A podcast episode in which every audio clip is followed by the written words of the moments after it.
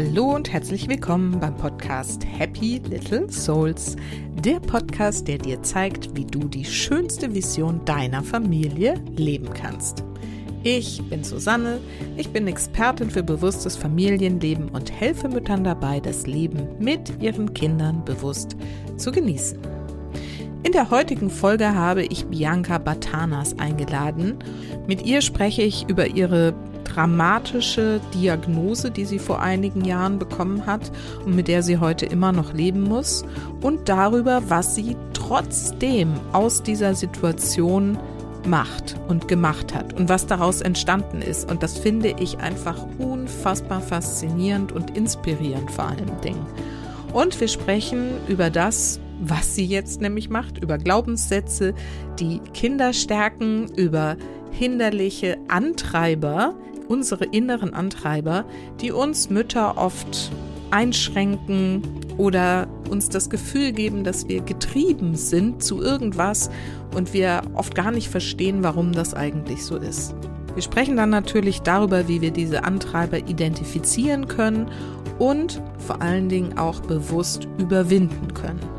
Bianca hat viele wirklich praktikable und alltagstaugliche Tipps und Werkzeuge für dich mitgebracht. Und wenn dir die Folge gefällt, dann empfehle sie bitte auch gerne in deinem Bekanntenkreis weiter an andere Mamas.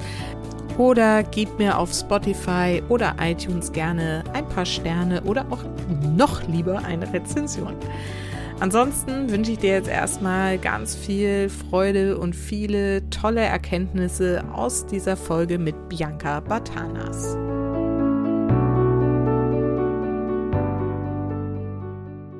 So, und heute habe ich wieder ein Interview für euch. Und zwar habe ich Bianca Batanas eingeladen. Sie ist Kinderbuchautorin, Mentaltrainerin für Kinder und außerdem Mama einer Tochter. Und sie möchte Grundschullehrer, Erzieher und Eltern für die Themen Selbstliebe und Achtsamkeit begeistern und mit ihrem Kinderbuch eine Inspiration sein.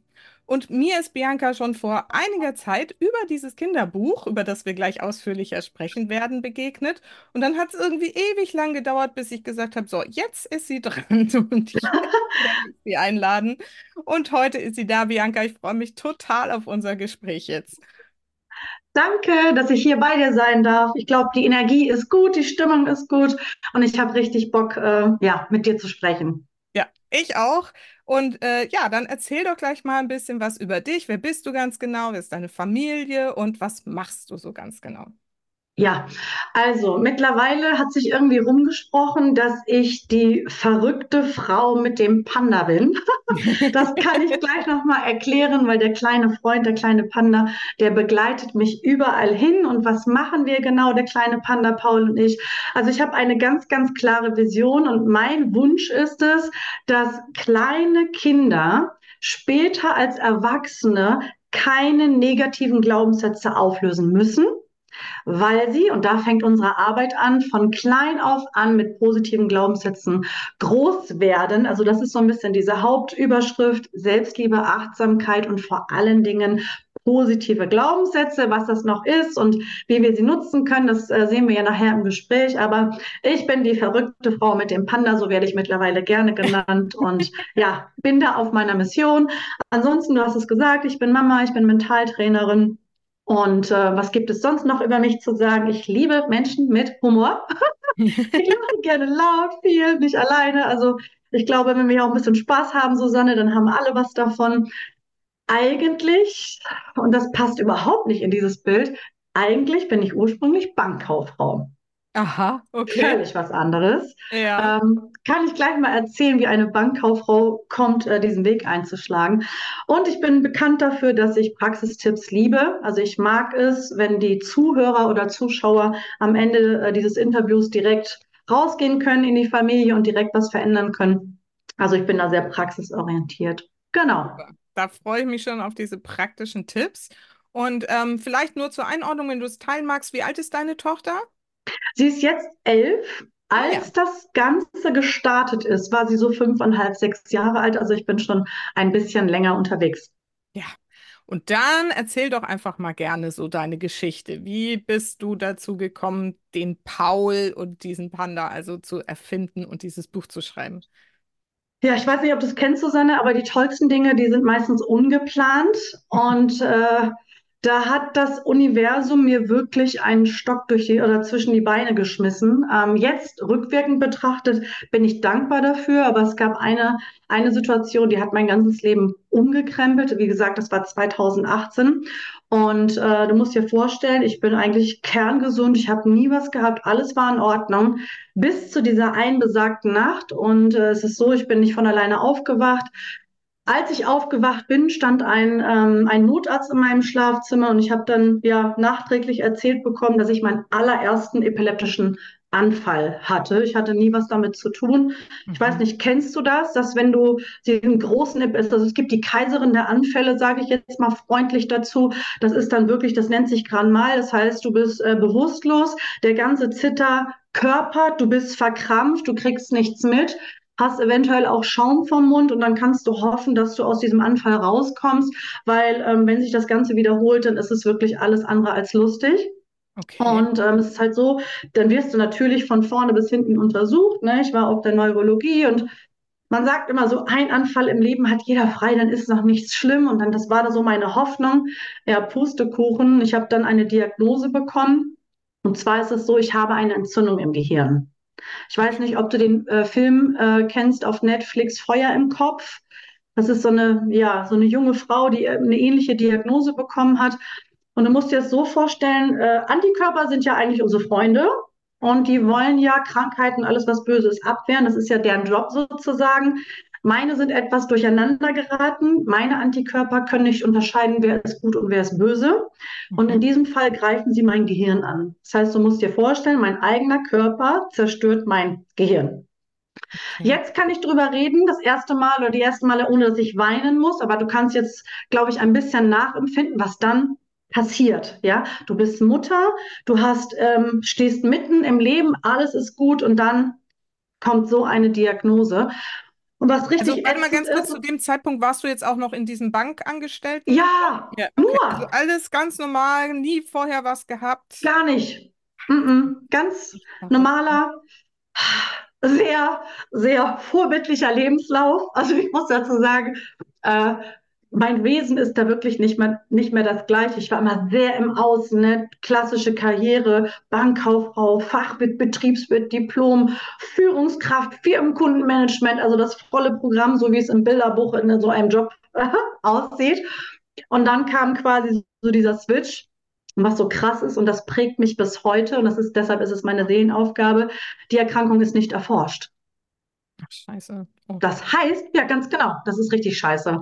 Ähm, das bedeutet, als ich aufgewacht bin und die Untersuchung hatte, hieß es, Sie haben diese Diagnose, das passiert mit Ihnen und jetzt kommt's. Wir können Ihnen nicht sagen, wie es weitergeht, ob es weitergeht. Und eigentlich können wir Ihnen erstmal gar nicht richtig helfen, weil es gibt kein Medikament dafür. So, und das war wirklich in my face. Und das war so ein, ich erinnere mich noch, als ich im MRT saß, ich habe gebetet, mir liefen die Tränen runter. Jetzt kann ich drüber lachen, weil jetzt kommt die gute Nachricht, Susanne. Jetzt erst, also wir haben jetzt 11.01. Ähm, letztes Jahr, ungefähr nach der Hälfte des Jahres 23, habe ich zum allerersten Mal die Botschaft bekommen, zum allerersten Mal, das Ganze ist stabil. Okay. Das heißt, ja, also ich möchte auch kein Mitleid äh, erhaschen. Ich habe ganz, ganz lange nicht drüber gesprochen, weil ich nicht wollte. Ne? Energie folgt der Aufmerksamkeit. Das ähm, ja, wird nur darauf äh, beschränkt. Aber jetzt kommt, das Ganze hat was Gutes, liebe Susanne. Ohne diesen Vorgang würde es nichts nichts, nicht, nicht, nichts davon geben. Und wir haben schon, wir erzähle ich nachher, wir haben, weiß ich nicht, schon fast über 4000 Kinder gestärkt, ja, in ihrer Selbstliebe. Also nachträglich hat es was Gutes. Aber das ist der Grund, wie komme ich als Bankkauffrau dazu, mich darum zu kümmern, Selbstliebe und Achtsamkeit für Kinder. Mhm. Weil es war nur für mein Buch, äh, für mein Kind. Ich habe ähm, habe einen Brief an mein Kind geschrieben, um das abzukürzen. Ja. Also ich habe Angst bekommen, sie war sechs. Ich habe angefangen, einen Brief zu schreiben da drin sollte alles drinstehen, was sie braucht, um selbstgeliebt und selbstbestimmt groß werden zu können. Scheiße. Alles gut. und was habe ich gemacht? Also ich habe äh, einen Brief geschrieben und dann war ich zur Mutter-Kind-Kur und andere Frauen haben gesagt, hey, Bianca, das ist toll, was du machst, können wir das haben? Ja, und dann habe ich gedacht, oder eine andere Mutter hat gesagt, Bianca, mach doch ein Buch daraus. Und das war die Geburtsstunde von meinem Kinderbuch Geliebtes Herzenskind. Wow. Ja, das ist wirklich sehr berührend und ich verstehe das.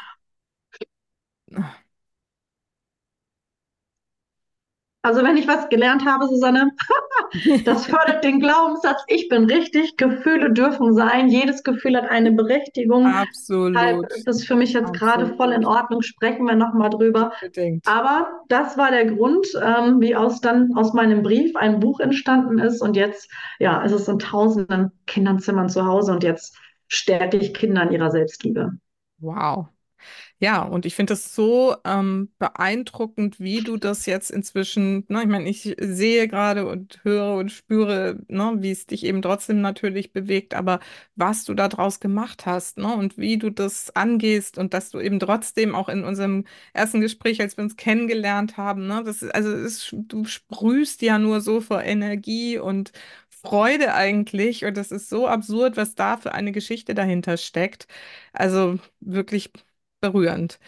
Ähm, mich würde jetzt trotzdem äh, interessieren, einfach ganz praktisch, wie geht denn das dann, wenn du jetzt, ne, du hast jetzt diesen Brief geschrieben, der eigentlich, ne, für dein privates Seelenheil und das deiner Ja. Tochter irgendwie vorgesehen war.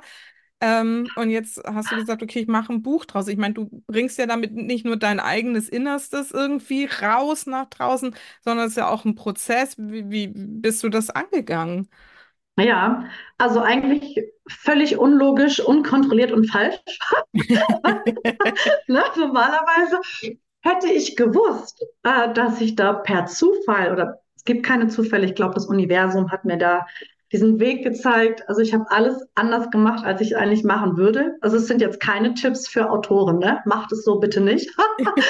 Ich habe tatsächlich auf dem College-Blog angefangen, ne? Bei der Mutter-Kind-Kur. Die Inhalte waren tatsächlich schon alles Dinge, die ich ähm, vorher gelernt habe von der Laura Seiler. Mhm, Kennst du Laura Seiler? klar. Ja, okay. Mit der habe ich auch angefangen. alle. Richtig, genau. Und äh, da habe ich die RUSU gemacht. Mhm. Einmal in der Theorie, dann kam die Di Diagnose in der Praxis. Und dann hatte ich ja schon mal das ganze Wissen. Du musst ja irgendwie Wissen haben. Und dann habe ich in dieses Büchlein tatsächlich alles, was ich gelernt habe, in Kindersprache, in kleine, fünf kleine Geschichten gepackt. Übrigens, ähm, wir sind ja alle miteinander verbunden. Ich war mal Heldin des Monats bei Laura an ihrem IMM mit der Doppelseite. Und ich kann es dir verraten, sie hat das Buch zu Hause nicht von mir geschenkt bekommen, sondern irgendwie hat das Buch zu ihr gefunden. Und ihr Sohn ist ganz verrückt danach. Sie hat es schon zehnmal vorgelesen. Weiß ich, sie hat mir mal ein Dankeschön geschrieben. süß, Genau. Aber das heißt, es ist ja ein Unterschied, hast du Dinge selbst erlebt oder ist es fiktiv? Das heißt, ich hatte die Erfahrung, ich habe das gelernt aus dem Coaching und habe dann echte Geschichten reingeschrieben. Und was ich hier gemacht habe, ist völlig geistesgestört. Und zwar habe ich dann wirklich den College-Blog genommen, habe geschrieben. Ich habe, glaube ich, noch nicht mal den Laptop äh, angeschmissen und habe dann voller Selbstbewusstsein eine Geschichte geschrieben. Und dann habe ich in Facebook von der Kur gesagt, so Leute, ich habe eine Geschichte, mich kannte ja keiner. Wer will, kann sich als Illustratorin bewerben. So, und dann haben die Leute sich beworben. Ähm, und eine Frau, die Danielle, die ist keine Illustratorin, die ähm, ist Künstlerin, die töpfert, die macht alles, nur keine Bücher illustrieren. Und kennst du das? Du siehst etwas und dein Bauchgefühl ist warm, wohlig und toll. Mhm. Und dann habe ich gesagt, scheiß drauf, sie soll keine Illustratorin sein. Ich bin ja auch keine, äh, sie soll keine Illustratorin sein, ich bin auch keine Autorin. Und dann haben sich unsere Wege gefunden. Und dann habe ich das gemacht, was bitte ein Profi niemals machen soll. Ich habe dann eine Word-Datei geschrieben, habe es dann ähm, ja, lektorieren lassen, auch von einer, von einem Rusu-Shiny. Also ich habe nur mit Rusus, also mit Menschen aus äh, Lauras Community zusammengearbeitet.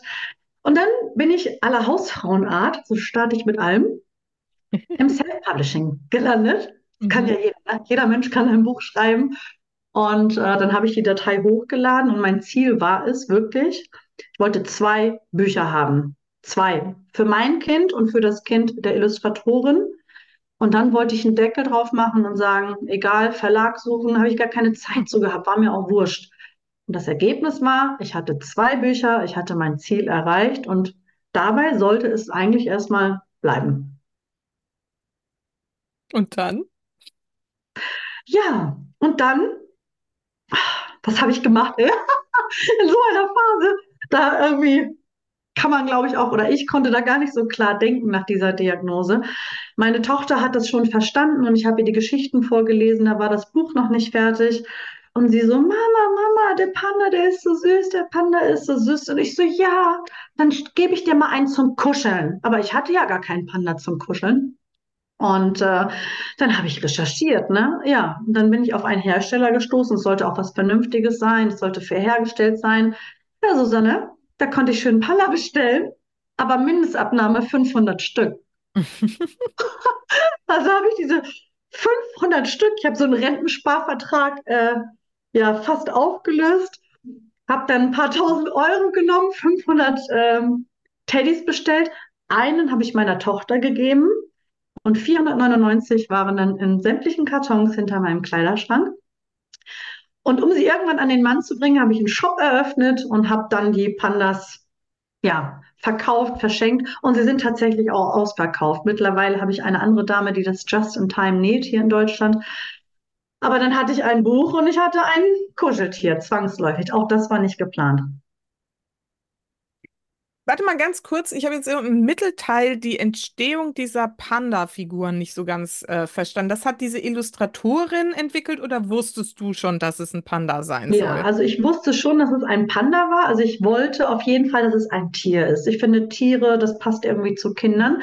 Ich wollte ein Tier, das nicht in diese Schiene gerutscht wird, typisch Junge, typisch Mädchen. Mhm. Und ähm, das ist total unspannend. Ich habe äh, im Internet äh, Tiere eingegeben und dann gibt es so Plakate und sind da alle möglichen Tiere und ich von oben nach unten. Dann bin ich beim Panda hängen geblieben, hatte ein gutes Bauchgefühl und habe gesagt, okay, das wird ein Panda.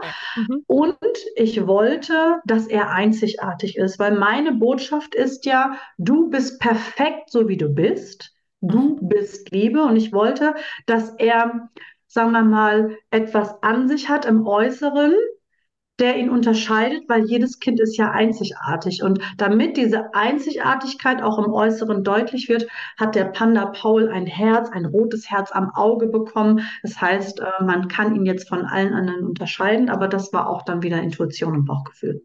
Super schön. Und inzwischen ist also aus diesem Buch nicht nur das Buch und das äh, Kuscheltier entstanden, sondern ganze Kurse, die man jetzt irgendwie sich äh, sozusagen anlernen kann, um dann wiederum das Wissen, was in diesem Buch letztendlich drin steckt, ähm, an Kinder weiterzugeben. Richtig? Genau. Also ich habe in den Jahren tatsächlich eine Akademie gegründet. Das heißt, meine Botschaft ist ja, dass möglichst viele Kinder Zugang zu dem Thema haben, Selbstliebe, Achtsamkeit, Glaubenssätze.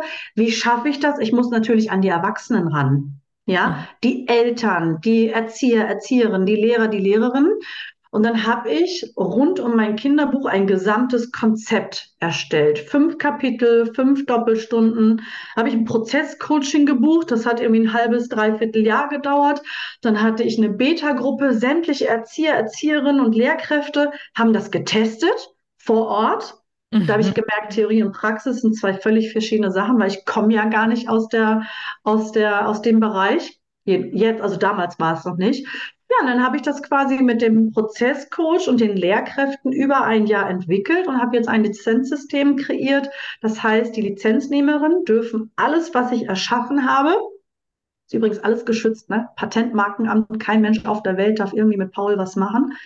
Und dann können Sie Elternkurse geben, also Eltern-Kind-Kurse, nur Kinderkurse und in Kindergärten und Grundschulen gehen und meine Botschaft über diese fünf Geschichten in die Welt tragen. Und dann hat das irgendwie so einen Dominoeffekt, weil jede Lizenznehmerin, die in eine Schule geht, eine Klasse, 30 Kinder, drei Parallelklassen, das geht so weiter und das zahlt alles auf meine Vision ein.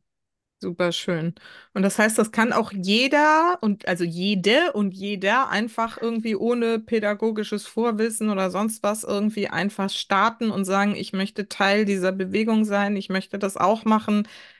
Könnte ich mir vorstellen, dass hier die ein oder andere Hörerin jetzt vielleicht sagt, oh, das ist ja toll, das möchte ich auch. Und dann können Sie sich einfach auf deiner Webseite, die verlinken wir natürlich auch, da irgendwie umschauen und dann in diese Akademie kommen und dann damit loslegen im Direkt, mehr oder weniger, ne? Ganz genau. Und zwar, ähm, das ist, glaube ich, auch ein Alleinstellungsmerkmal von meiner Arbeit. Das bedeutet, ich habe mich wirklich jetzt auch darauf fokussiert, Quereinsteigern die Möglichkeit Mhm. zu geben. Es ist völlig egal, ob du in der Bäckerei arbeitest oder Zahnarzthelferin bist oder was weiß ich, was alles für Berufe gibt. Wobei ich habe auch viele hochkarätige, hochqualifizierte Menschen da drin. Mhm. Die sind tausendmal besser ausgebildet als ich. Den hat aber ein Konzept gefehlt, ne? Mhm. Ähm, wie ist das entstanden? Ich bin übrigens verbal total beschimpft, beleidigt worden. Also ich habe richtig auch ähm, Hassmails und auch öffentliche Kommentare bekommen. Genau aus dem Grund. Ne? Schön den Finger in die Wunde gelegt. Bianca, du bist Bankkauffrau, du bist keine Pädagogin, du hast keinen Hintergrund. Was glaubst du, wer du bist? Was willst du in die, in Kindergärten, in die Grundschulen? Du hast gar keine Ahnung. Mhm. Weil ich aber wusste, dass es funktioniert, weil wenn du die Direktion äh, anschaust, ich bin mittlerweile Top-Dienstleister, ja, von Proven Expert, Fünf-Sterne-Bewertung bis auf ein, zwei, das ist auch völlig in Ordnung. Ich hatte den Beweis, dass es funktioniert. Und da ich nichts damit zu tun hatte und Quereinsteigerin war, ist es doch der beste Beweis, dass jeder das machen kann. Du musst halt nur Bock haben, mit Kindern zu arbeiten. Du musst ein offenes Herz haben, die Chemie. Die Chemie zwischen uns muss, äh, muss passen, deshalb kann man es nicht kaufen, man muss sich halt bewerben und dann merkst du Intuition eigentlich schon sofort, ist das ein Match oder nicht. Und dann, nach dem Bewerbungsverfahren, kann jeder oder jede mein Konzept nutzen, meine Marke benutzen und A, die Vision mittragen, Kinder stärken und B, auch Geld verdienen, weil das steht ja in keinem Widerspruch. Super.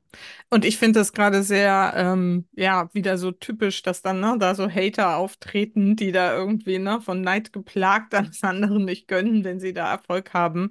Und ich gönn's dir wirklich so von Herzen. Einmal, bevor wir jetzt wirklich mal in die, äh, ne, in die, in den Inhalt einsteigen, ne, wir wollen ja noch über die Glaubenssätze und die Antreiber und so sprechen.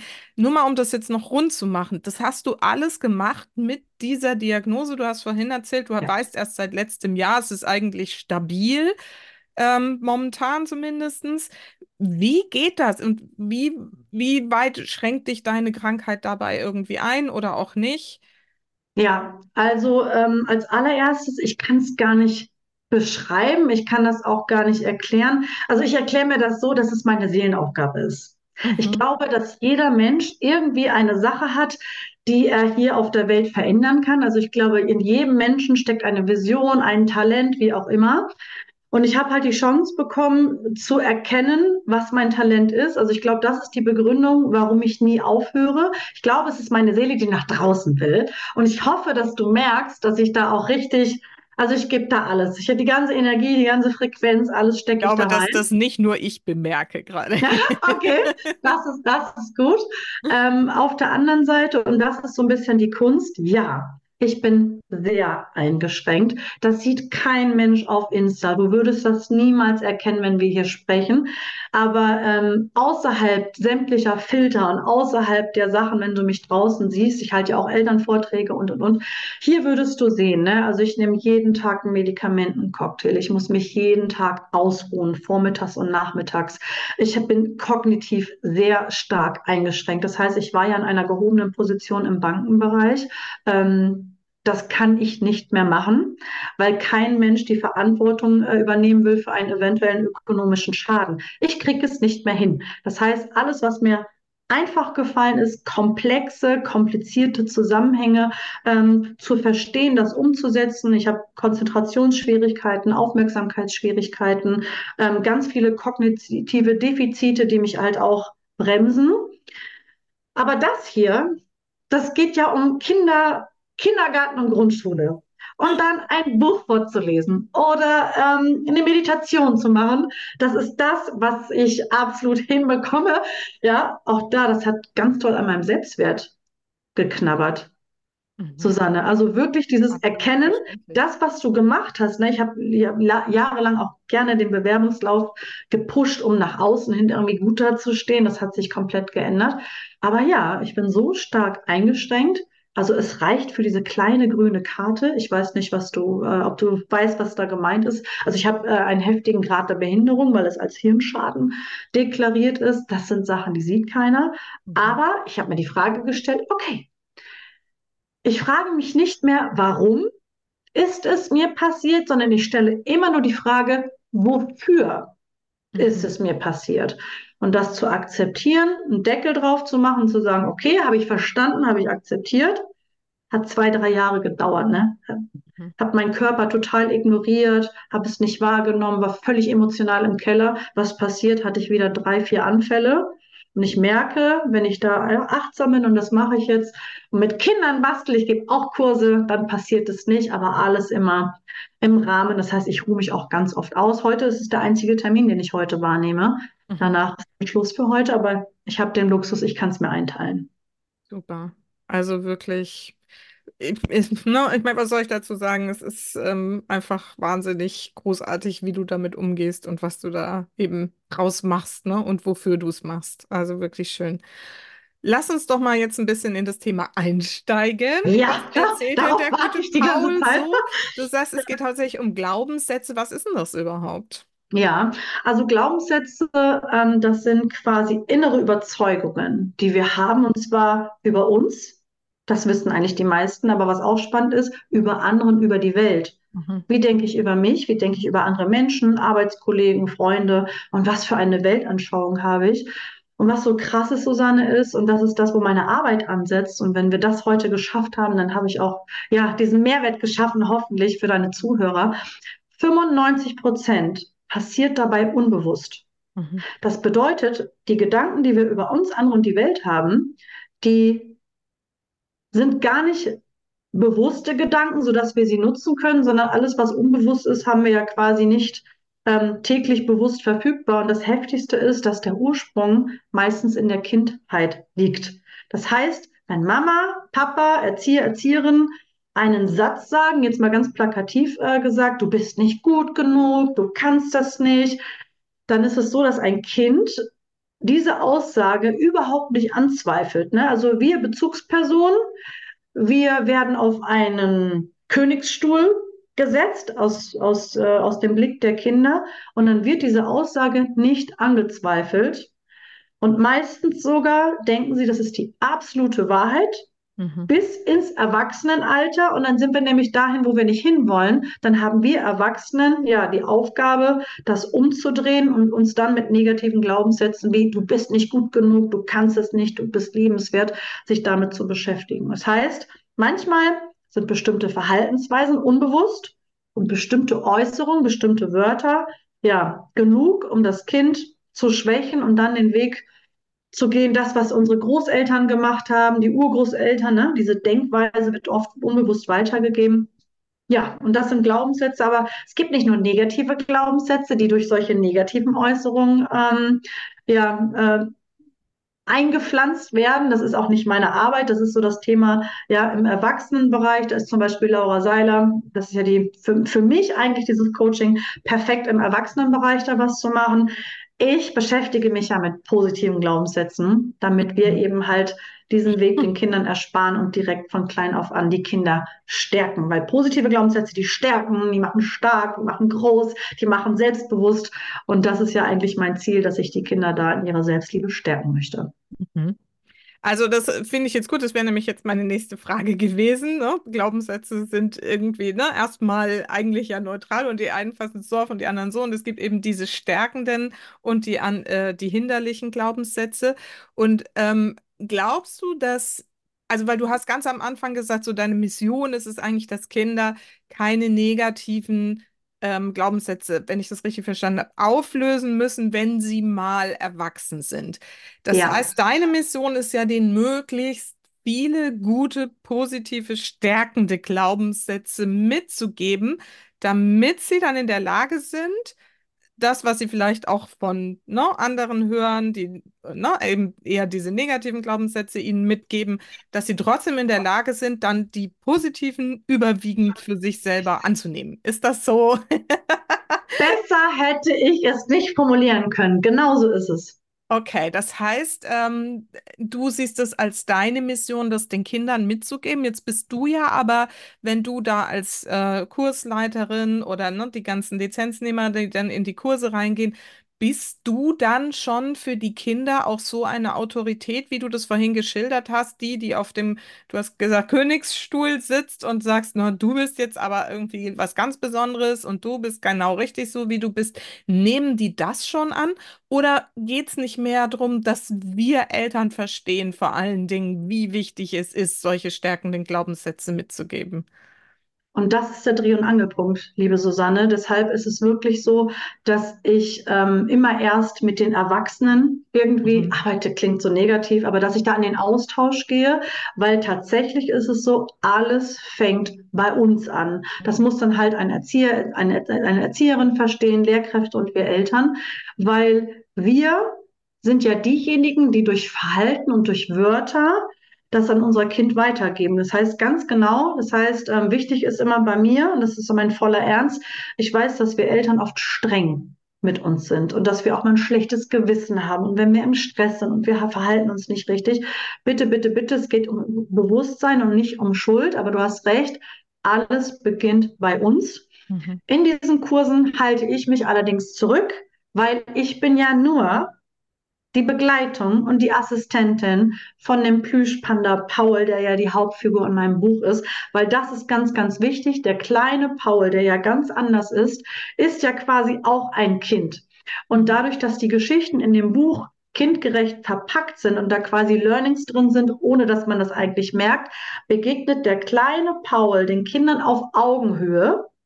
Sie identifizieren sich damit. Das heißt, ich versuche den Draht zu den Eltern zu bekommen nicht im Sinne der Schuldfrage, sondern um Bewusstsein zu schaffen und den Eltern zu sagen, woher kommt das denn eigentlich? Warum reden wir so? Warum handeln wir so? Weil wir wollen alle das Beste. Das ist dann der Bezug zu den Eltern. Und der kleine Paul in den Kursen und in der Akademie, der ist auf Augenhöhe mit den, mit den Kindern zusammen.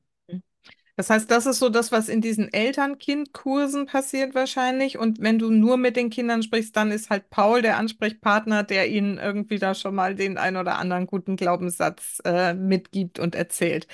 Genau. Jetzt hast du ja ein so ein typisches oder ein so ein, so ein Hauptzitat, von dem du gerne sprichst.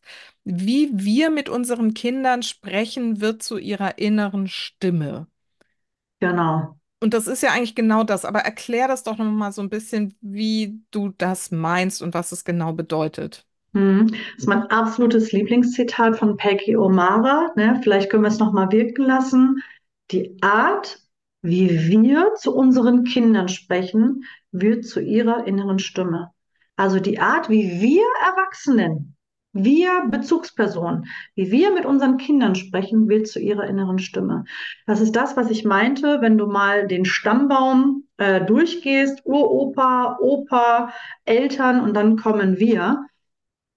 Ich sag mal so, wenn wir zu unseren Kindern sagen, ähm, du bist nicht gut genug, du kannst das nicht, ähm, wenn wir, wenn wir halt mit uns selber kritisch sind, ist die Wahrscheinlichkeit hoch, dass wir mit unseren Kindern kritisch umgehen und das Kind dann auch sagt, ich bin vielleicht nicht gut genug. Ne? Also um das mal ähm, ja, bildlich darzustellen, wir können uns eigentlich mal die Frage stellen, gibt es eine Schnittmenge zu, wie denke ich über mich? Wie spreche ich zu meinem Kind und was kommt bei meinem Kind an? Oft ist nämlich so, wir wollen ja alle das Beste und wir wollen vielleicht sagen, hey, mein liebes Kind, du bist perfekt, wie du bist, du bist großartig, alles ist gut. Das ist das, was ankommen soll. Wenn wir uns aber manchmal etwas anders verhalten und das fängt bei uns an. Ne? Ich sag mal so, wenn ich den ganzen Tag an mir selber rumnörgle, vom Spiegel stehe und sage, ich gehe nicht zum Strand, ich bin zu dick und das passt nicht und das Kind bekommt es mit. Mhm. Glaubst du, die Botschaft kommt an, du bist perfekt, wie du bist? Das heißt, so wie wir zu den Kindern sprechen, da ist dann die innere Stimme später eingepflanzt, positiv oder negativ, weil wir sind Vorbilder und wir werden nicht in Frage gestellt. Mhm. Und sich da zu überlegen, welche Wörter, welches Verhalten wird zu einer positiven inneren Stimme, die bei unseren Kindern ankommt. Darum, darum geht's. Mhm. Und ich will das nur noch mal kurz aufgreifen, was du gerade gesagt hast, weil es ist ja nicht nur so, wie wir mit unseren Kindern sprechen, sondern das, wie wir auch mit uns selbst sprechen, ja. wird zur inneren Stimme unserer Kinder. Und ich Richtig. glaube, wenn wir das verstehen und verstehen, dass wir immer bei uns und unseren Glaubenssystemen irgendwie anfangen dürfen und dass das, was wir sind und wie wir denken, dass das das ist, was die Kinder mitkriegen, automatisch. Ich sage ja auch immer, ne, irgendwie letztendlich über die Energie und über die Schwingung. Das ist eins zu eins das. Und das heißt, wir dürfen immer bei uns anfangen, wenn wir auf unser Kind einwirken möchten, oder? Unbedingt, unbedingt. Und dann äh, ist es vielleicht auch ganz gut zu verstehen, woher kommen denn die Gedanken, die wir über uns selbst haben? Weil, mhm. Susanne, jeder Erwachsene war ein Baby. Ein mhm. Baby kommt auf die Welt. Wir sind uns einig, ein Baby kann erstmal gar nichts. ja, es ist da, es sieht niedlich aus, es gluckst, es macht sich die Hose voll, es raubt uns den Schlaf, wie auch immer, aber rein praktisch gesehen kann ein Baby nichts außer lieb aussehen. Und jetzt kommt's und ich wünsche, dass jedem Säugling auf der Welt dieses Baby wird, obwohl es nichts dafür tun muss, bedingungslos geliebt. Das Baby kommt auf die Welt und wir sagen, du bist ein Wunder, ähm, ich liebe dich, ich spüre diese Wärme. Also das Baby kommt auf die Welt und wird bedingungslos geliebt. Das wünsche ich übrigens allen Menschen, die auf die Welt gekommen sind. Und jetzt kommt's. Irgendwann muss ja ein Moment gekommen sein, wo jemand unbewusst, nicht Schuldfrage, und da gehen wir gleich nochmal drauf ein, wo jemand vielleicht gesagt hat, du bist nicht gut genug, du kannst es nicht, streng dich mehr an, ne? Ähm, sei beliebt, sei brav, sei artig. Und diese, dieses Verhalten, woher auch immer das dann kommt, führt dazu, dass das die innere Stimme wird.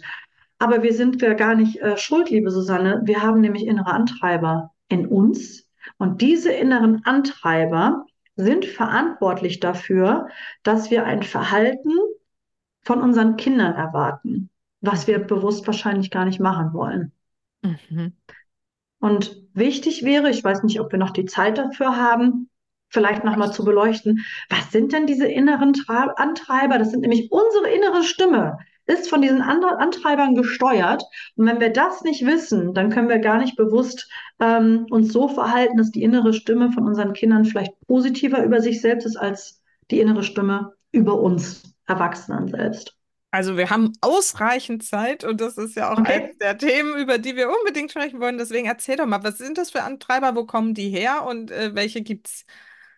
Ja, also es ist so, dass ähm, diese inneren Antreiber, das wird sich gleich zeigen, wenn wir so ein bisschen in die Praxis gehen, das sind ähm, ja quasi die inneren Stimmen von uns, die durch den Stammbaum unbewusst weitergereicht worden sind, weil oft ist es so, dass ähm, mir bei meiner Arbeit zwei Glaubenssätze begegnen, die ziehen sich wie so ein roter Faden eigentlich durch ja, durch die gesamte Arbeit. Und die häufigsten Glaubenssätze, die mir immer wieder begegnen, sind, ähm, ich bin nicht gut genug und ich bin nicht liebenswert. Ja, woher kommt das, ne? Genau. Ähm, wir glauben ganz, ganz, ganz, ganz oft, dass wir etwas dafür tun müssen, um liebenswert zu sein. Was kann das im Teil, Detail bedeuten? Es gibt zum Beispiel fünf innere Antreiber, die uns in diese Richtung drängen. Antreiber Nummer eins ist, sei perfekt. Das heißt, ich darf keine Fehler machen, ja, ich bin noch nicht gut genug, ich muss mich anstrengen und so weiter. Und wenn ich perfekt bin, weil ich alles perfekt mache, dann bin ich liebenswert. Das mhm. heißt, wenn ich das glaube, wie hoch ist die Wahrscheinlichkeit, dass ich von meinem Kind erwarte, sei perfekt, ne, mach keine Fehler, streng dich an und so weiter. Das heißt, dieser innere Antreiber, sei perfekt, ähm, führt mich dazu, dass ich denke, ich muss was dafür tun. Antreiber Nummer zwei ist zum Beispiel, sei beliebt. Mhm. Heißt, eck bloß nicht an, geh in keinen Konflikt. Das ist zum Beispiel etwas, wenn wir zu unseren Kindern sagen, sei schön brav. ist ja. die Aufforderung, ne? Sei lieb, vermeide Konflikte und wenn du über, wenn du nicht aneckst, wenn du mit dem Strom schwimmst, dann bist du liebenswert, ne? Das erste war, sei perfekt, dann bist du liebenswert. Sei schön brav, geh keine Konflikte ein. Sagen wir oft auch zu den Mädchen, ne, wenn die zum Geburtstag fahren. Wir können ja auch sagen, hab Spaß. Nein, sei schön brav, ne? Sei beliebt. Also wenn ich brav bin, dann bin ich liebenswert. Dritter, sei stark. Dritter Antreiber, sei stark. Heißt, ich muss das alleine schaffen. Wenn ich das alleine schaffe, wenn ich nicht um Hilfe bitte, wenn ich keine Gefühle zeige, dann bin ich stark und dann bin ich richtig. Mhm. Oder Antreiber Nummer vier, streng dich an. Ich muss es schaffen, ich muss hart arbeiten, ich darf keine Pause machen. Das äh, sind dann die Mütter, die völlig überarbeitet sind, selber am Burnout stehen und sagen, ich darf keine Hilfe, Hilfe annehmen. Und sei schnell. Ich muss vorwärts kommen, keine Pause machen. Das heißt, diese Antreiber, sei perfekt, sei beliebt, sei stark, streng dich an, sei schnell, sagen mir, wenn ich das alles umsetze, dann bin ich richtig, dann bin ich geliebt. Mhm. Und diese Antreiber sind indirekt gepflanzt worden von unseren Eltern, Opa, Oma, Ureltern und so weiter, weil sie es halt nicht besser wussten. Ne? Gefühle zeigen ist ja auch nicht in jeder ähm, Familie gern gesehen. Naja, und diese Antreiber, wenn wir denken, ich muss perfekt sein, ich muss beliebt sein, ich muss stark sein, ich muss mich anstrengen und ich muss schnell sein. Wenn ich das ausgeprägt habe, dann ist diese innere Stimme teilweise mitverantwortlich, was ich an mein Kind weitergebe, ohne dass ich es vielleicht weiß. Und was sehr heftig ist, Susanne, ist, diese Denkweisen sind ja gut. Also ich sag mal so, sich anzustrengen, nicht immer in den Konflikt zu gehen, ja, durchzuhalten, durchzupowern, ähm, was zu machen, das ist ja völlig in Ordnung, sonst wären wir ja gar nicht, sonst würden wir nicht weit kommen. Aber jetzt kommt's. Und das ist ganz oft bei uns Frauen ausgeprägt ist. Wir haben oft eine Überdosis. Mhm. Ja. Ne? Perfektionismus. Wenn alles perfekt ist, wenn ich nie Hilfe annehmen darf und ich so über mich spreche, weil ich diesen Antreiber habe, je nachdem, wie stark es ausgeprägt ist. Also ein Antreiber, der bei mir sehr stark ausgeprägt ist. Ich war hochgradig perfektionistisch, sehr streng mit mir. Fehler sind nicht erlaubt. Hätte ich das hier alles nicht erkannt, was glaubst du, wie wäre meine, meine, ähm, meine, mein Anspruch an mein Kind eventuell, wenn ich dieses Wissen nicht gehabt hätte. Mhm. Wahrscheinlich auch. Streng dich an, sei perfekt, mach wenig Fehler, wie auch immer. Mhm. Genau. Und das zu wissen, ist schon mal der erste Schritt. Ne? Wir können gar nichts dafür oder wir können mal, können mal beleuchten, welche Antreiber sind in mir stark ausgeprägt und ist das, was ich von mir selber erwarte, das, was ich weitergeben will. Und meistens ist das gar nicht so. Wir sind meistens zu streng mit uns. Hm. Lass mich da mal kurz ein bisschen einhaken. Also ich kenne ja diese Antreiber, dieses Modell auch. Ich habe das in meiner Coaching-Ausbildung, die ich vor, weiß gar nicht, vielen Jahren gemacht habe, ähm, war das mit eins der Haupttools, mit denen man so ne, mit den Klientinnen und Klienten irgendwie ins Gespräch kommt. Und äh, wir hatten damals tatsächlich dann auch so einen Test bekommen, wo man, ne, so ein Blatt Papier damals noch, da gibt es aber auch digitale Varianten von, das kann man einfach googeln, meistens kostenlos sogar, kann man den Fünf-Antreiber-Test machen und dann sieht man halt so, welche davon man in welcher Ausprägung hat. Ich möchte okay. dir in einem Punkt äh, was heißt widersprechen, ich gehe jetzt in den Konflikt, nein, nein. nein Aber ähm, das vielleicht ergänzen, weil ich glaube, dass es so, ähm, also du hast gesagt, dass hauptsächlich wir Frauen oder so habe ich es verstanden irgendwie, dass wir da sehr oft davon betroffen sind. Ich glaube aber, dass es Männer genauso trifft. Die haben nur vielleicht bei anderen andere Ausprägung. Also dieses sei stark und ähm, ich habe es, glaube ich, als beeil dich ähm, gelernt, ne? diesen sei schnell. Mhm. Ähm, das sind, glaube ich, so Themen, die oft eben, ne, gerade dieses sei stark und auch, aber auch dieses perfekt oder streng dich an. Das sind, glaube ich, mehr so diese männlichen Attribute, die die ja immer noch mitbekommen, so, ne? Heulen für Jungs ist ja irgendwie nicht so gern gesehen und so. Frauen sind halt emotional, die dürfen das auch mal. Ja. Also da steckt so ganz viel drin. Und äh, ich habe jetzt gerade so einen Gedanken gehabt, weil ich habe das ja damals gelernt, wie gesagt, als ich mich noch insgesamt relativ wenig, das war so der Beginn meiner Reise zum Thema auch Persönlichkeitsentwicklung und so. Und inzwischen ne, mache ich seit vier Jahren diesen Podcast und habe mich sehr intensiv mit vielen Themen beschäftigt. Was mir gerade so kam, als du erzählt hast, dass es eben auch über die Generationen mhm. weitergegeben wird. Was ich ja auch inzwischen gelernt habe, ist, dass so bestimmte Themen einfach wirklich sozusagen in Anführungsstrichen aus der Steinzeit sogar noch kommen. Also wirklich aus dem Ursprung der Menschheit, nämlich sowas wie, ne, sei beliebt. Du musst dich innerhalb der Gruppe aufhalten. Sobald du irgendwie aneckst in der Gruppe ausgestoßen wirst, wirst du gefressen. Wenn du, ausge wenn du ausgegrenzt wird ja. aus einer Gruppe, ich sage jetzt mal nicht Säbel, Säbelzahntiger, das zum Beispiel ist ausgelutscht, da ist Ja. irgendwie ein großes Mammut. Danke, dass du Das ist. Ich finde es auch immer, immer kommt der Säbelzahntiger. Ah, nein, bei uns kommt das es gab Mammut. auch andere Gefahren. Und du bist ausgegrenzt, du bist in Lebensgefahr und das ist ja hier oben dann noch gespeichert, ganz Ja. genau. Und ich, ne, wenn ich das, also wie, wie siehst du das, wenn ich das jetzt mal gerade so sehe, diese fünf? Urprinzipien, die ja zu diesen wiederum andererseits, ne, zu diesen, was du gesagt hast, die häufigsten negativen Glaubenssätze, ich bin nicht genug, ne, ich bin nicht liebenswert, sind ja sozusagen der Umkehrschluss dieser fünf Sätze.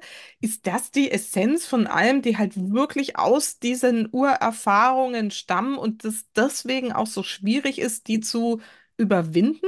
Das ist jetzt nur so ein Gedanke, den ich gerade habe. Mhm. Also ich würde das nicht über alles stülpen. Also du hast recht, zum Beispiel, ähm, wir alle, da können wir mal aus Spaß ein Experiment machen, das war jetzt nicht geplant, aber es gibt Glaubenssätze, die durch den Stammbaum weitergereicht werden, die sind allen Menschen bekannt. Wir haben nicht ein Elternhaus, trotzdem können wir, stell 10.000 Menschen in einen Raum. Ich werde dir beweisen, dass wir alle Glaubenssätze in uns tragen, obwohl wir nicht ein Elternhaus hatten. Und da ist es so, ich würde das jetzt nicht so weit ähm, zurückgehen, ne? diese typische Situation, du bist in der äh, in der Höhle und so weiter und du bist ausgegrenzt. Also dieses Thema, ich muss mich anpassen, ich darf nicht aus der Gruppe äh, mich entfernen, weil wenn das so wäre, dann bin ich in Gefahr. Das hat nicht unbedingt was mit diesen Alltagsglaubenssätzen zu tun, aber sie Sie berühren uns überall und auch durch den Stammbaum. Wir können das ja mal aus Spaß machen. Und ich wette mit dir 10.000 Menschen in einem Raum. Wir haben Glaubenssätze, ob wir wollen oder nicht, unbewusst weiterbekommen. Wir machen mal das Experiment und deine Hörer können ja mal gucken, ob sie den Satz ergänzen. Das heißt, ich würde gerne mal zwei, drei Sätze anfangen. Mhm. Und ohne dass wir drüber sprechen, darfst du sie beenden. Und hinter Okay. diesen Sätzen steht ein Glaubenssatz, eine Weltanschauung und so wie ich andere mich und die Welt sehe, obwohl wir kein gleiches Elternhaus haben. Und daran können wir eben halt sehen, ne, die Masse, eine Generation, die Generation unserer Großeltern, die Generation der Urgroßeltern, ja, da hat sich das verankert und dann geht das so durch. Und ich will ja den Stammbaum durchschneiden und Mhm. sagen, okay, die haben mal Sinn gemacht, die Glaubenssätze. Ja, Aber aber jetzt ist eine andere Zeit und deshalb dürfen wir darüber nachdenken. Sollen wir den Spaß mal machen? Ja, mach mal. Okay, ich hau raus, du sagst einfach was und ich wette, und ich habe bis jetzt die Wette immer gewonnen, alle Hörer und Hörerinnen und Zuschauer würden das genauso machen. Okay. Erst die Arbeit, dann Das Vergnügen. Ha, guck mal, das hat mal Sinn gemacht, ja? Wenn ich einen Kartoffelacker hatte und wir haben uns selbst versorgt und die Kartoffeln müssen rein, bevor es dunkel wird, dann kann es Sinn machen, ja? Erst die Arbeit und danach gibt es einen Schnaps. Keine Ahnung, wie das früher war. Das heißt, dort hat das Sinn gemacht, weil es in den Alltag gepasst hat. Aber was ist das denn für ein Quatsch, ja? Hausaufgaben.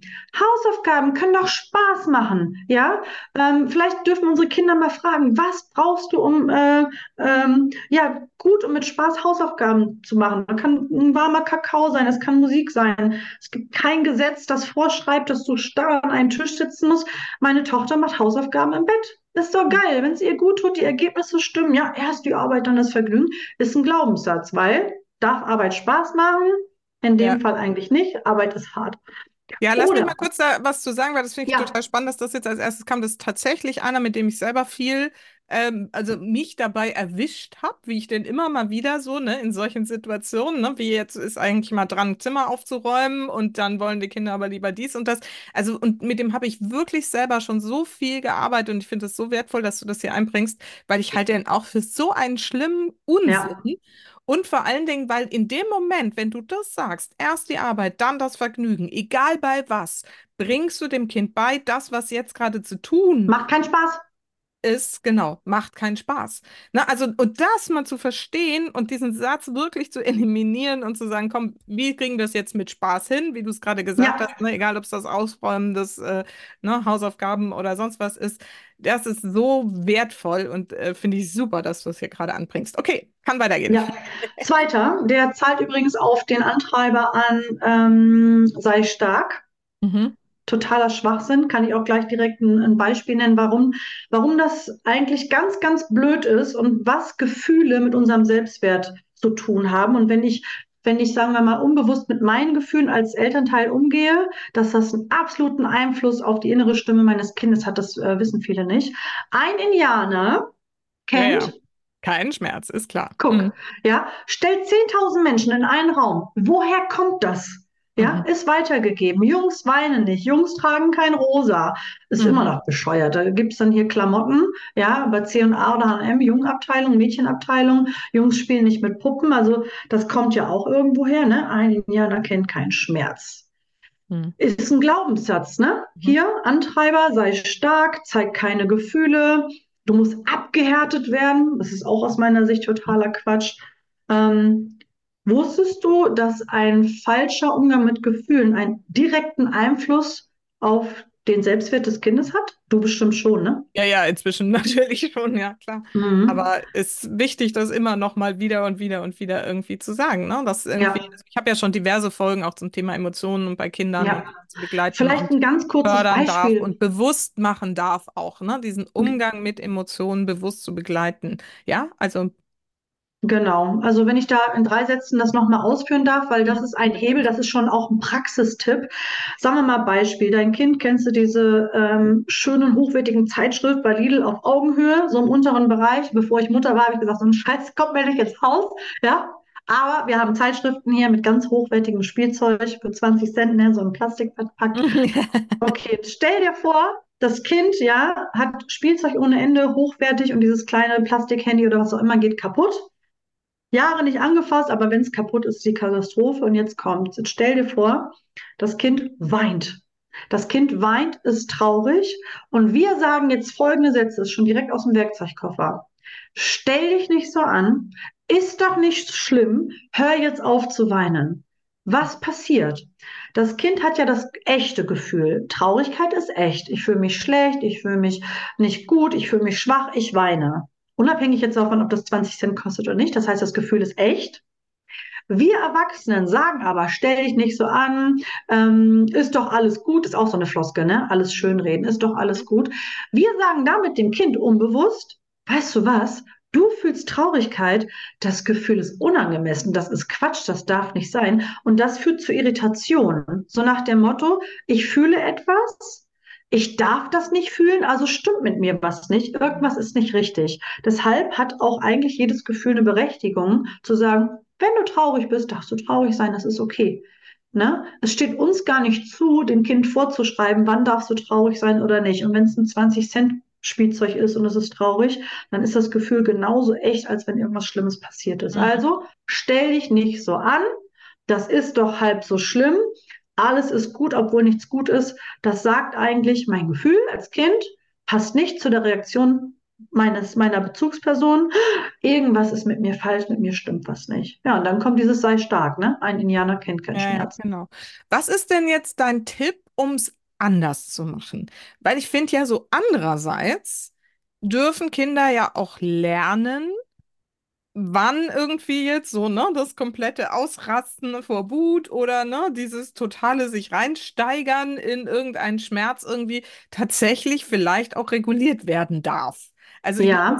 ich, ich sehe es ja so, dass unsere Aufgabe als Eltern ja auch ist, die Kinder dabei zu unterstützen, ne, das, äh, diese Selbstregulation letztendlich mhm. auch zu entwickeln. Wie würdest oder was ist da dein Werkzeugkoffer, damit wir das richtig machen können? Ja, also ich habe ja einmal einen Werkzeugkoffer für bestimmte punktuelle Situationen. Das ist ja eher so eine allgemein gehaltene Frage. Ne?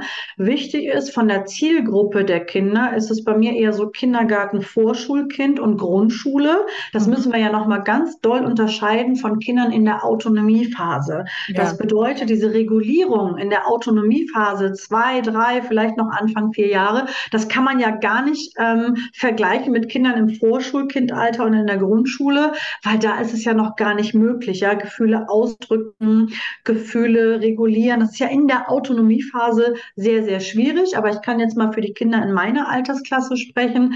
Also ich zum Beispiel, wenn meine Tochter wütend ist, zum Beispiel, dann sprechen wir miteinander, weil Vorschulkind, Grundschulkind, die verstehen das ja alle schon. Und dann ähm, arbeite ich quasi mit Beschreibungen oder was beobachte ich? Okay, ich sehe, du bist wütend. Ja, ich bin wütend. Okay, erzähl doch erstmal. Ja, okay, und das Kind erzählt, erzählt, erzählt. Und dann ist es für mich wichtig, nicht das klein zu reden. Stell dich Mhm. nicht so an, es gibt keinen Grund. Die Wut ist echt. Ja, Mhm. also keine Ahnung, wenn du jetzt hier bei mir äh, ein Bild kaputt machst und ich habe das Bild ähm, äh, ganz, ganz toll und ganz in einem ganz besonderen Moment gemalt und du reißt das kaputt und ein Fremder sagt, ist doch nur ein Bild. Ich darf doch selber entscheiden, wann ich wütend bin oder nicht. Wer, wer soll mir das, ähm, wer soll mir das sagen? Und dann mache ich das so, dass ich halt sage, okay, ich sehe, du bist wütend. Wir sprechen über das Gefühl. Dann teile ich dem Kind aber auch mit, das ist in Ordnung. Das ist die Wut. Die Wut darf da sein. Ich will das ja nicht kaputt reden. Und dann können wir ja darüber sprechen, was mache ich jetzt damit? Und bei den Kindern in diesem Alter ist es so, du kannst ja die Wut umleiten, ohne andere zu verletzen. Ja, weder mit Worten noch mit Taten, mit Taten. So steht es auch in meinem Kinderbuch, ne? Du darfst niemanden mit Worten oder Taten verletzen. Aber ich kann doch dann sagen, so, dann schreie ich mal ins Kissen. Oder ich gehe mal in den Wald oder was weiß ich. Das heißt, ich versuche die Wut zu kanalisieren und darüber zu sprechen und zu gucken, was ist es denn? Weil ganz ehrlich, es muss ja was passiert sein. Ein Kind rastet ja nicht völlig einfach ohne Grund aus und auch gar nicht in dem Alter. Wie gesagt, Kinderautonomiephase ist nicht quasi meine, meine Zielgruppe von dem Buch, aber auf Augenhöhe ins Gespräch zu gehen, Gefühl benennen, Gefühl ernst nehmen, dann einen Kanal finden und gucken, okay, was können wir denn zukünftig machen? Dann kann ich zum Beispiel diese Zeitschrift nicht auf dem Boden liegen lassen, sondern ich räume sie beiseite. Also, dass ich auch lerne, was kann ich tun, um gar nicht in dieses Gefühl zu bekommen, weil es steckt ja immer eine spezielle Situation dahinter. Du bist ja nicht auf einmal einfach nur wütend. Mhm. Ja. Das finde ich ist ein Umgang auf Augenhöhe. Ja, sehr schön. Vielen Dank. Finde ich gut.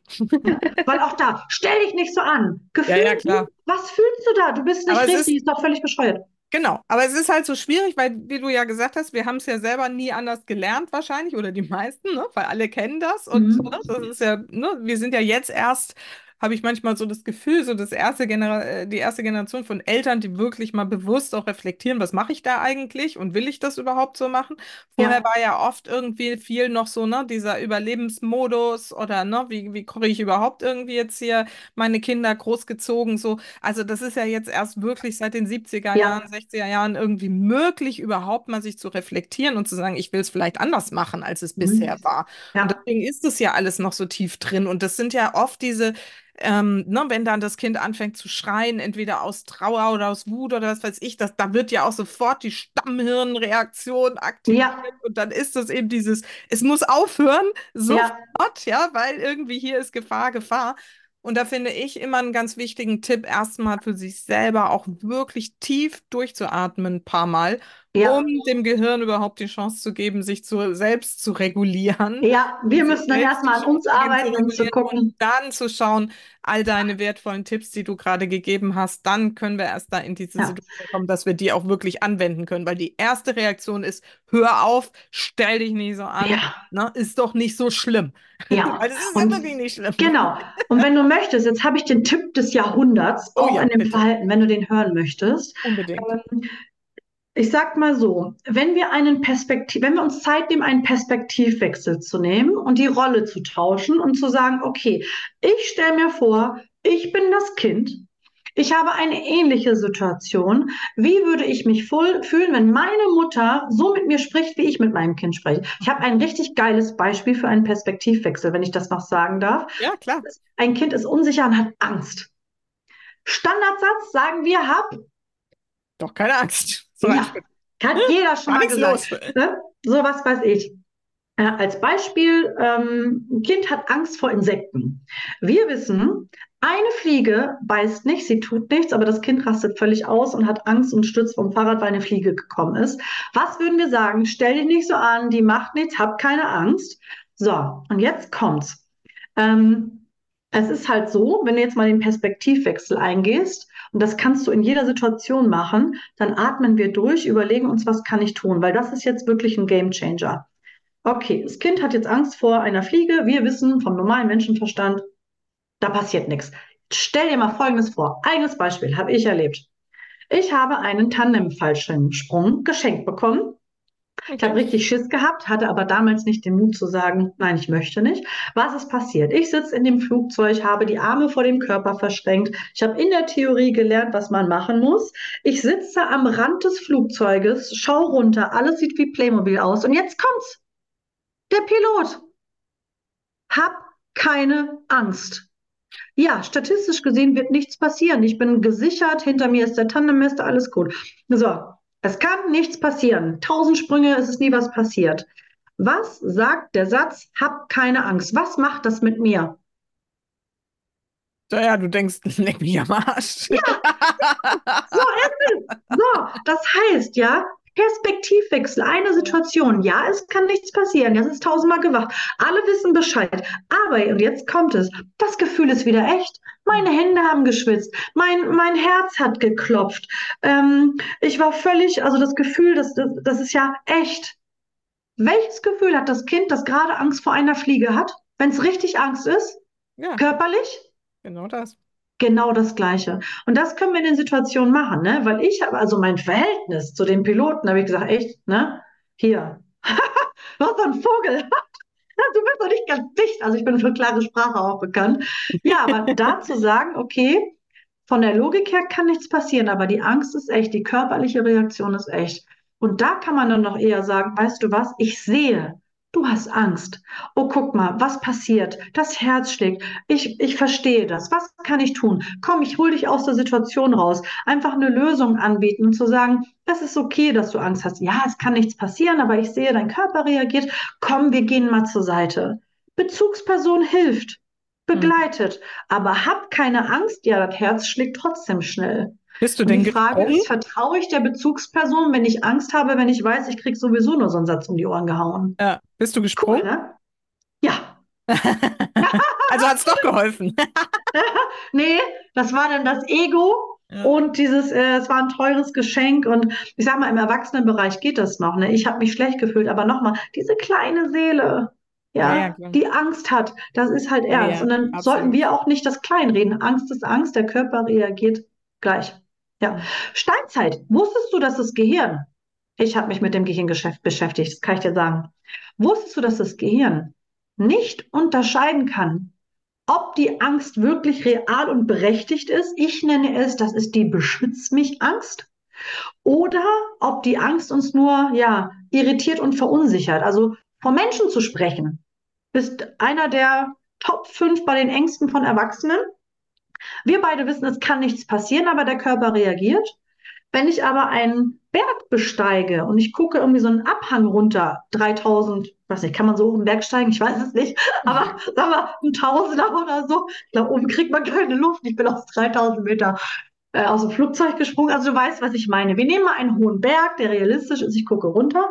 Ich habe auch Angst, aber die sorgt dafür, dass ich nicht runterspringe mhm. und vielleicht etwas Abstand nehme. Das Gefühl ist das gleiche. Ja, es ja. kann nichts passieren, ich habe Angst. Es kann was passieren, ich habe Angst.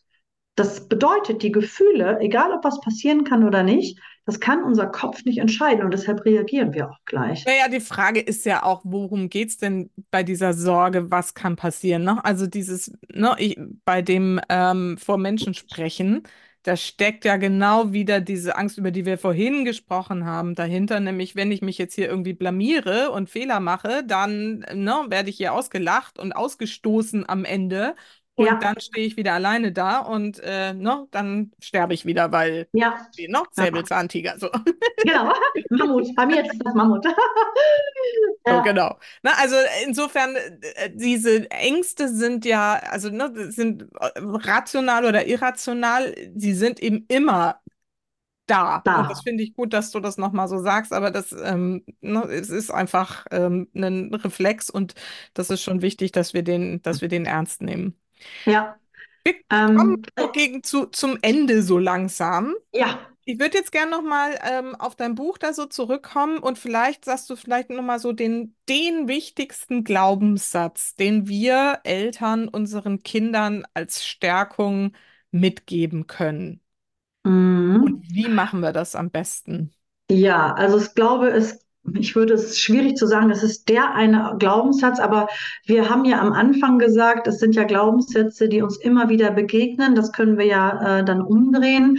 Das bedeutet, ich glaube, die Botschaft, egal wie wir es formulieren, sollte sein, du bist perfekt, so wie du bist. Ja, mit all deinen Stärken, mit all deinen Schwächen. Du musst nicht dich immer beliebt machen. Du musst auch nicht immer stark sein. Du musst dich nicht immer anstrengen. Du musst nicht immer schnell sein. Ähm, es muss nicht alles perfekt sein. Das sind ja die Antreiber, mhm. die wir ja nicht unbedingt ja, ähm, einpflanzen wollen. Und die Botschaft ist, du musst nichts für die, für die Liebe tun. Ja, mhm. Glaubenssatz vielleicht ist, ähm, du bist geliebt. Mhm. Ich bin geliebt Du bist genau richtig. Ich bin richtig. Ähm, ja, also ich glaube, das wäre so die Hauptüberschrift. Ja, du bist gut, so wie du bist. Ähm, das spiegelt ja auch meine Botschaft wieder. Ich kann dir ja mal kurz sagen, in meinem Büchlein, mhm geliebtes Herzenskind, wo ja auch der Paul dabei ist. Ähm, ich kann dir mal sagen, welche Glaubenssätze ich hier integriert habe mit dem kleinen Paul, weil aus meiner Sicht sind das die wichtigsten, die ein Kind wissen muss. In dem Fall war es ja, was meine Tochter ähm, wissen sollte. Mhm. Und zwar erste ist eine pure Provokation, weil wir es nicht gewohnt sind. Ich bin perfekt. Sagen die Erwachsenen, oh, ist aber arrogant. Was meine ich damit? Das wirst du sehen, wenn du die Geschichte ähm, lesen würdest, dann steht da eben halt drin, egal wie ich aussehe, ja, egal was ich mache, ich zeige gerade mal hier den Paul, der hat ja dieses rote Herz am Auge, egal wie ich aussehe, egal was mit mir ist, ich bin perfekt, wie ich bin. Was drin auch noch steht in dem Kapitel, ähm, was da drin steht, egal welche Stärken ich habe, egal welche Schwächen ich habe, ich bin perfekt, wie ich bin. Also das verbirgt sich dahinter, ich bin perfekt. Das heißt nicht, ich bin der oder die Tollste, sondern ich bin genau richtig, mit, ich bin so wie ich bin, bin ich gut. Also ich bin perfekt. Ich bin dankbar. Finde ich auch ganz wichtig. Ähm, in dem Buch ist ja auch ein Dankbarkeitsritual. Warum? Weil Dankbarkeit wirklich nachweislich glücklich macht, weil ähm, ich gerne den Kindern beibringe, ja, den Fokus auf die schönen Dinge zu legen, Verantwortung zu übernehmen, zu sagen, okay, ich kann Momente kreieren, für die ich am Ende des Tages dankbar bin. Ein Satz, der ist kindgerecht, äh, den versteht man aber auch nur, wenn man die Geschichte liest. Ähm, ich bin meine Lieblingsfarbe. Mhm. Heißt, ich kenne meine Herzensstimme und ich folge ihr. Warum heißt das Kapitel so? In dem Kapitel ist es so, ähm, das fängt, es ist in der Schule, alle Kinder malen ein Bild. Paul malt es aber ganz anders und wird dafür ausgelacht und wird geärgert, aber er folgt seiner Herzensstimme, er bleibt sich treu, er nimmt in Kauf, dass die anderen komisch reagieren, er lädt was über Freundschaft, weil Freunde lachen nicht aus, Freunde ärgern nicht, das verbirgt sich dahinter. Ich vertraue mir. Heißt nicht, ich bin hier der mutigste Panda auf der Welt, sondern ja, ich darf Angst haben. Mhm. Da unterschieden. Beschützt mich Angst oder ich bin in Gefahr Angst. Das Gefühl ist echt, aber ich war schon mal mutig. Also dieses Thema Ich vertraue mir ähm, heißt auch oder ähm, beinhaltet auch, ich darf Angst haben und ich weiß, ähm, ich bin mutig und ich kann es wieder schaffen. Und sehr, sehr, sehr, sehr wichtig, ich darf Fehler machen. Es mhm. ist okay, Fehler zu machen. Wir müssen nicht perfekt sein. Wir geben, also das Beste zu geben, ist ausreichend. Es muss nicht immer das Beste sein. Und das ist quasi hier in dem kleinen Büchlein versteckt. Fünf positive Glaubenssätze, kindgerecht verpackt. Ja. Ja, über dieses Ich darf Fehler machen, habe ich gerade auch ähm, vor ein paar Wochen ein Interview geführt. Ähm, zum Growth Mindset, ne? Mhm. was so dieses, das ist so mit einer der Grundaussagen vom Growth Mindset. Das finde ich auch total wichtig, weil das, ne, ohne Fehler, wo wären wir dann, ähm, ja. wenn wir als Menschheit uns das nicht erlauben würden, irgendwie auch äh, fehlerhaft zu sein, weil ja. nur daraus können wir ja lernen. So. Ja, Dietrich Bonhoeffer hat mal dazu gesagt, den größten Fehler, den man machen kann, ist immer Angst haben, Fehler zu machen. Mhm. Ja, ja. Ja, weil dann fange ich nicht schön. an. Kinder fangen nicht an, ein Bild zu malen, ich kann das nicht. Ha, ich bin nicht gut genug. Ja, oder viele Menschen, die irgendwie was verändern wollen, sich auf den Weg machen, ich bin nicht gut genug, zahlt auch darauf ein. Eine gesunde Fehlerkultur ist absolut hilfreich, ähm, sich da nicht zu begrenzen. Ja, ja. Also super schön. Wir verlinken natürlich ähm, deine Website hier im, äh, in den Shownotes. Wir verlinken das Buch direkt und auch deine Akademie, wo man, wenn man sagt, oh, das klingt alles total schön, ich möchte mich mehr dazu, mehr damit beschäftigen und vielleicht auch selber dann entsprechende Kurse mit Eltern und Kindern und ähm, Erziehern oder wie auch immer machen, Das äh, findest du alles jetzt direkt in den Shownotes, wenn es dich interessiert. Klick einfach direkt drauf und schau mal bei Bianca ja. vorbei. Susanne, ich hau jetzt noch mal einen raus. Okay, okay. ich glaube ja an Karmic Management, also mhm. alles, was wir ins Universum rausgeben. Und ich habe jetzt gerade ja sehr viel Glück. Also ich habe ganz viele Sternschnuppen, die ähm, zu mir kommen. Es war jetzt nicht geplant, aber ich würde dir gerne einen anderen Link zuschicken. Der wird begrenzt, ähm, ja, äh, gültig sein, aber ich sage mal so das nächste halbe Jahr. Ich möchte den Zuhörern gerne mein Hörbuch schenken. Das mhm. heißt, es gibt dieses Buch als Hörbuch, das sind Download-Dateien, also ist jetzt nicht in Form einer CD oder so. Das heißt, in diesem Link, äh, der ist dann, ähm, ja, zwei Monate ist der Zugang gültig. Dort ist dann das Hörbuch als Geschenk. Das Lied zum Buch ist dabei. Ich habe noch einen Schrittefahrplan, um Glaubenssätze aufzulösen. Das sind alles wirklich echte Geschenke. Mhm. Und ähm, ja, zusätzlich dazu gibt es dann Informationen zu dieser Akademie, wie Menschen mit meiner Marke Geld verdienen können. War nicht geplant, aber würde ich machen für deine Community, weil dann mhm. wissen sie auch, A, sind da noch wieder Praxisbeispiele drin. Wobei ich würde sagen, wir hatten zwischen den Zeilen ganz viele Praxisbeispiele. Ja, also sonst gerne nochmal die Folge nochmal neu anhören und da mitschreiben. Aber hier, also ich verspreche dir, wenn du die Geschichten mit deinem Kind hörst, hast du was gelernt und dein Kind hat etwas gelernt, ohne dass ihr Hintergrundwissen haben müsst. Also als Geschenk für deine Community, Susanne, das kostenfreie Hörbuch von dem Buch. Wundervoll. Also noch ein Grund mehr, jetzt direkt hier in den Shownotes nachzuschauen und dir dieses kostenlose Hörbuch zu sichern. Vielen Dank, Bianca. Finde ich ganz, ganz großartig und gerade so zusammen zu hören mit den Kindern ist ja auch immer irgendwie eine sehr, sehr wertvolle Beschäftigung. Und wenn da noch so viel Botschaft versteckt drin ist, mega. Vielen, genau. vielen Dank. Am Ende habe ich immer zwei Fragen für meine Gäste und die darfst du jetzt natürlich auch noch beantworten. Und die erste lautet, für welche drei Dinge in deinem Leben bist du denn am dankbarsten? Ja, also ich bin ähm, am meisten dankbar für die Familie. Mhm. Also ich glaube, das ist, ähm, das steht außer Frage. Ja, wichtig ist, was heißt, aber gut, was heißt Familie, ne? Familie sind für mich Menschen, die ich mir auch aussuche. Also ich habe nicht dieses klassische Bild Mutter, Vater, Kind und so weiter, sondern meine echten Freunde gehören auch zu meiner Familie. Ich glaube, das dürfen wir auch lernen. Ja, dieses klassische Bild von Familie, gibt es das noch, sondern sagen wir mal so, ich bin dankbar für alle Menschen, die wirklich an meiner Seite sind. Ähm, Herzensmenschen, das ist das Wichtigste. Dann bin ich sehr dankbar dafür, dass ich aus meiner Sicht rechtzeitig gelernt habe, was im Leben wichtig ist. Ja, ich werde jetzt 45, ich, mein Ziel ist es, 90 zu werden. ja, also zu sagen, okay, weil ohne, ohne die Ruso ähm, von Laura oder ohne das, was ich hier mir selber angeeignet habe, wäre ich immer noch völlig blind äh, durch die Gegend gelaufen und hätte diese kostbaren Dinge nicht inhalieren können. Und das wäre ja automatisch an mein Kind äh, weitergegangen. Und da bin ich dankbar, dass ich mit diesem Bewusstsein und mit diesem Wissen und ich mache Fehler, glaub mir, ich habe mich schon zigmal bei meinem Kind entschuldigt, aber dass ich auch jeden Tag mein Bestes gebe, so wie ihr euer Bestes gebt, dass ich das an mein Kind weitergeben kann. Und das Krasseste ist tatsächlich, dass ich meine Vision umsetzen darf, dass ich meiner Seelenaufgabe folgen kann. Und äh, das machen mir Menschen wirklich so wie du, weil ähm, du hast mir jetzt eine Plattform gegeben. Ich weiß, du stehst auch dahinter und da bin ich auch sehr dankbar für. Das freut mich sehr, ja. Und ja, das ist ähm, ein guter Punkt. Super. Meine Schlussfrage ist dann immer, was ist denn so deine wichtigste Botschaft für meine Supermamas da draußen? Mhm. Also meine Botschaft ist, sie ist eigentlich ganz simpel und einfach, aber ich glaube, das ist ein ganz, ganz großer Hebel, den wir Mütter oft gar nicht so nutzen. Wenn es dir gut geht, dann kann es deinem Kind auch gut gehen. Ja. ja. also Selbstliebe. Das heißt, wenn ich mich selber mit Liebe beschenke, dann habe ich so viel in mir drin, dass ich das weitergeben kann. Also das hat nichts mit Aufopferung zu tun. Du kriegst auch keinen Pokal, wenn du abends erschöpft bist. Es ist völlig in Ordnung. Kümmere dich um dich selbst.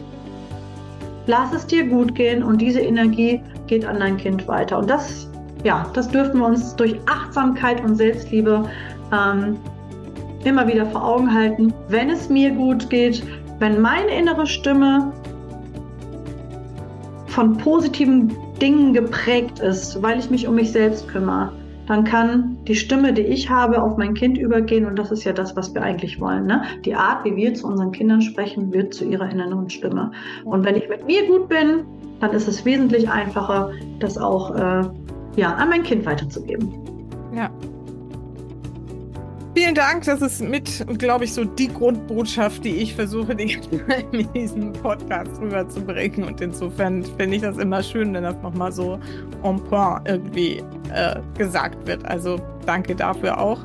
Und ähm, Bianca, ich danke dir sehr äh, und Paul natürlich, der hier gerade wieder im Bild ist. Ähm, sehr für deine Zeit und dein Engagement und überhaupt für alles, was du da machst und dass du diesen Weg gehst und wünsche dir natürlich für deine Zukunft irgendwie alles Gute, dass du da stabil bleibst und äh, weiterhin so großartig ähm, dieses Thema in die Welt bringen kannst. Danke, dass ich hier eine Plattform bekommen habe. Du hast mich da in meiner Vision gestärkt und ich finde, das Gespräch hat richtig Spaß gemacht. Total. Ich hoffe, dass deine Hörer Mehrwert haben und wie gesagt, ähm, ich lasse das Hörbuch hier. Viel Spaß, viel Freude damit. Und wenn es den Zuhörern gefällt, das Hörbuch, dann wäre ich auch dankbar für eine Rezension bei Amazon, weil Erzieher, Erzieherinnen, Lehrer und Lehrerinnen, die schauen erstmal bei Amazon und wenn dort eine gute Bewertung steht, dann ist die Wahrscheinlichkeit hoch, dass dieses Konzept auch in den Kindergarten oder in die Schule geholt wird. Und da haben wir ja alle was davon. Ja. Da hast du allerdings recht. Vielen, vielen Dank. Alles Gute für dich, für euch und ähm, wir hören auf jeden Fall wieder. Bis dann. Hm, Tschüss. Mach's gut. Tschüss.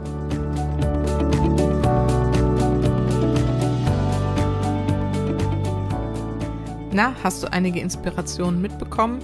Wenn du noch mehr Inspiration auch von mir haben möchtest, dann darfst du mein Buch vorbestellen. Es erscheint am 17. April im Goldmann Verlag und es heißt Das Geheimnis bewusster Mütter und fasst all das zusammen, über das ich jetzt hier seit viereinhalb Jahren in diesem Podcast spreche. In diesem Buch erfährst du nicht nur, was das bewusste Familienleben eigentlich ist, sondern auch, was das Gesetz der Anziehung ist und was das mit Energie und Frequenzen zu tun hat und was das wiederum mit unserem Familienleben zu tun hat. Und du bekommst wirklich richtig viele Schritt für Schritt Anleitungen, Übungen und Impulse mit, sodass du richtig in die Umsetzung kommen kannst und wirklich die schönste Vision deines Familienlebens dir erschaffen kannst. Ich verlinke dir das Buch hier in den Show Notes. Du kannst es dir jetzt schon vorbestellen. Und ansonsten freue ich mich auf nächste Woche und vergiss nicht, Familie ist, was du daraus machst. Alles Liebe, bis ganz bald. Deine Susanne.